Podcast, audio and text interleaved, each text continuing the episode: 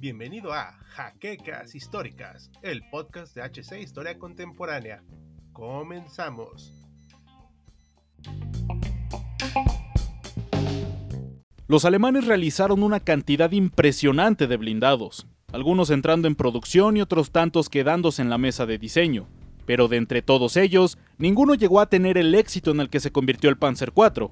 un vehículo que supo adaptarse a todos los frentes en los que la Wehrmacht combatió, convirtiéndose así en el único carro de combate que estuvo en producción desde el inicio de la Segunda Guerra Mundial en Europa hasta el final de la misma y en esta nueva entrega de Actum Panzer exploraremos los datos más importantes e interesantes del que fue el caballo de batalla de Alemania. Y esperamos que lo disfruten. Pero antes de continuar, les pedimos que si visitan nuestro contenido de manera frecuente y quieren seguir viendo más del mismo, le den like a este video, se suscriban al canal, visiten nuestro blog cuyo enlace está en la descripción, pero sobre todo, compartan este contenido para que más gente conozca nuestro trabajo. Y sin nada más que añadir, Veamos cuál fue el motivo de que el Panzer IV se haya convertido en el tanque más producido por los alemanes en el segundo conflicto a escala mundial. No es para nadie un secreto que el desarrollo de armas prohibidas tras el Tratado de Versalles se continuó llevando a cabo en el mayor de los secretos años antes de que Hitler tomara el control total de Alemania. Ejemplos notorios podemos verlo en algunos aviones como el JU-52, el cual tuvo su primer vuelo en 1930, y fue también en este año que el legendario Panzer IV vio sus primeros diseños sobre el papel. El rol original de este tanque era el de funcionar como soporte para la infantería, cuyo armamento principal sería capaz de destruir fortificaciones y nidos de ametralladoras, contemplando un peso original de 18 toneladas, y para lograr este objetivo, se le encargó un diseño a las empresas Krupp y Rheinmetall, siendo el modelo de la primera el que entraría en producción luego de que los primeros prototipos fueran puestos a prueba entre 1935 y 1936.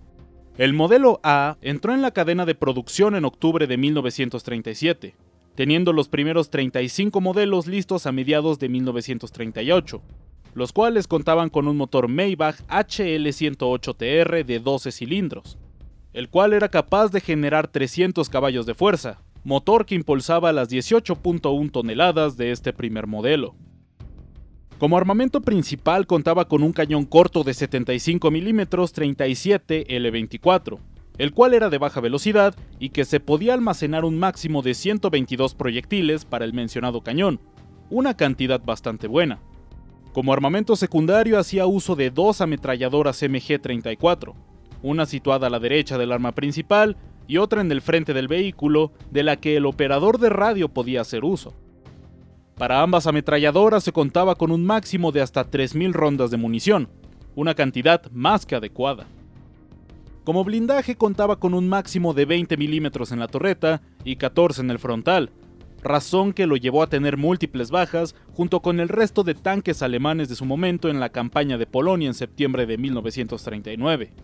Si bien el arma era la adecuada para desempeñar la labor con la que se había concebido el Panzer IV, su motor no era lo suficientemente fiable para realizar largas marchas, teniendo tendencia a los fallos y sobre todo, algo de potencia extra se echaba en falta, por lo que el siguiente modelo en entrar en producción, el AUS B, hizo uso de un Maybach HL120TR de 330 caballos de fuerza, motor que posteriormente sería sustituido en la variante C por otro Maybach modelo HL120TRM, el cual se convirtió en la base para todos los modelos del Panzer IV producidos a partir de este.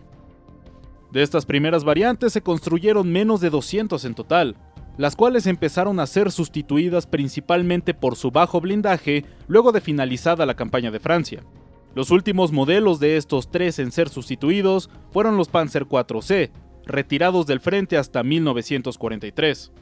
Es a partir del modelo D en el que las diferencias se comienzan a volver más notorias. Para empezar, de este modelo específico se produjeron 221 unidades, incrementando seriamente la cantidad de tanques que Alemania producía.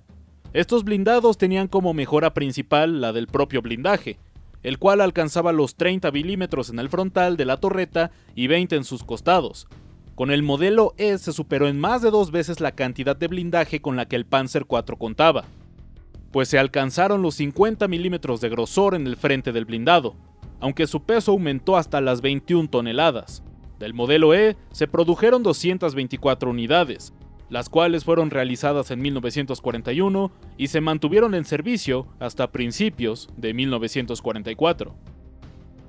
Con el desarrollo de la guerra, los roles de los tanques alemanes fueron cambiando significativamente. Hasta 1941, el rol de combate contra otros blindados lo realizó con eficacia el Panzer 38T, siendo relevado por el Panzer III de cañón largo, pero cuyos 50 milímetros fueron dejados atrás rápidamente.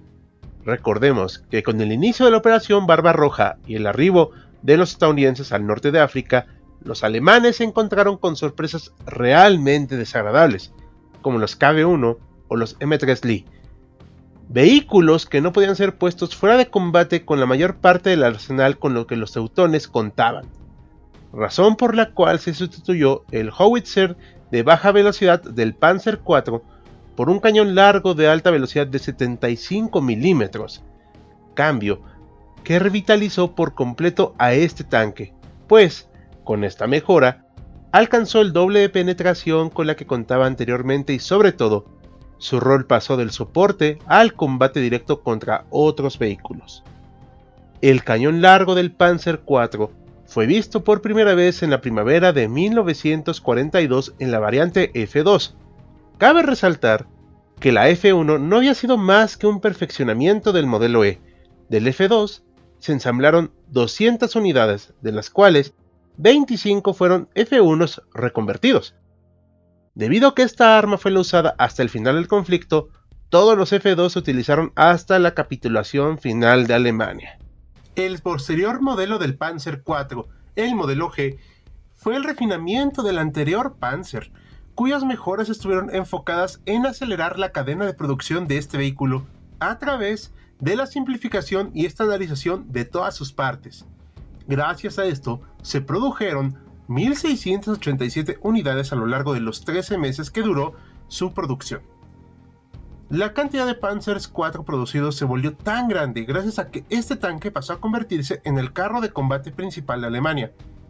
por lo que naturalmente se necesitaba una cantidad sustanciosa de los mismos para poder entregarlos a todas las aviaciones acorazadas Panzer. En febrero de 1943, Alemania recibió uno de los golpes de realidad más duros que jamás enfrentó, pues el sexto ejército a cargo de Friedrich Paulus se había rendido luego de seis meses de duro combate en las ruinas de Stalingrado, motivo que trajo la muy tardía movilización entera del Tercer Reich. Ahora, como parte de la guerra total, la producción de todas las armas aumentó drásticamente, en consecuencia también la del Panzer IV, cuyo nuevo modelo, el H, alcanzó las 3.774 unidades producidas, cifra sumamente necesaria para Alemania y que sobre todo el aumento de la producción se dio en un gran momento, pues el Aus H es sin duda alguna el mejor modelo jamás fabricado de caballo de batalla alemán.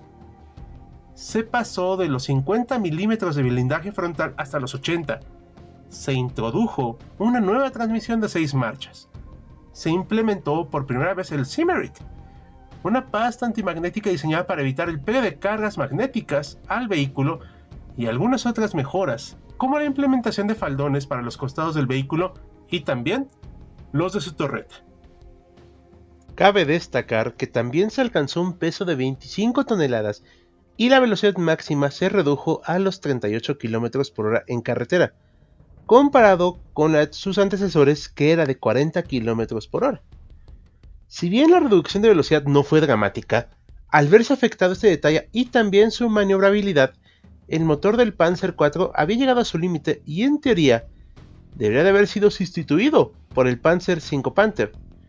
pero cuyos problemas de fiabilidad a causa de un motor ineficiente para su peso superior a las 40 toneladas, así como su complejidad mecánica, no le permitió al Panzer IV retirarse de los frentes de batalla, continuando su producción hasta julio pero de 1944,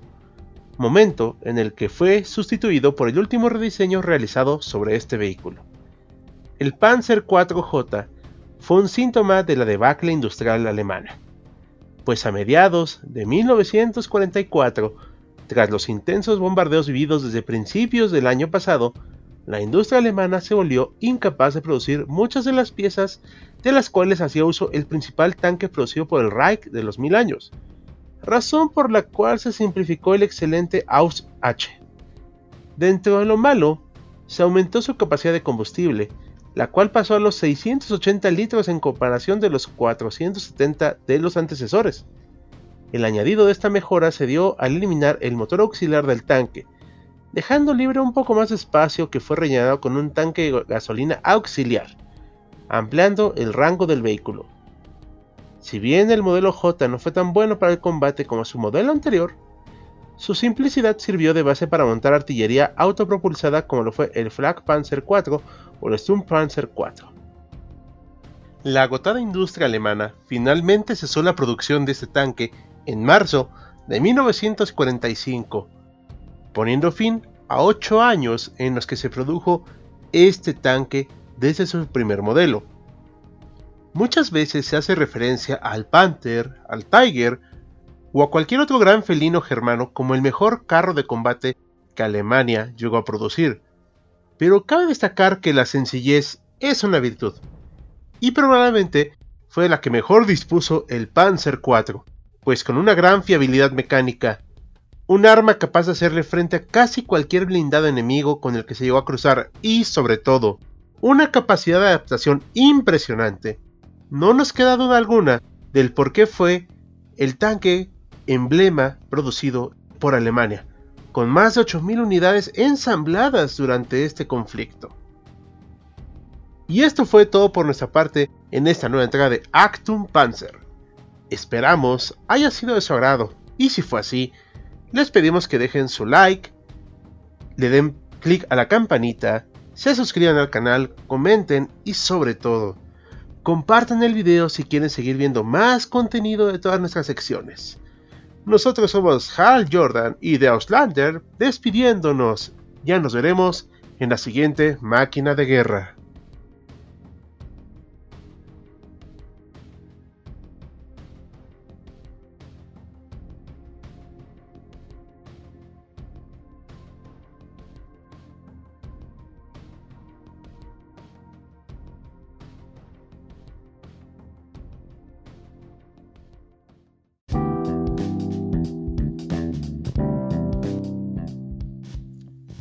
Esperamos la siguiente semana en un nuevo episodio de Jaquecas Históricas, el podcast oficial de HC Historia Contemporánea.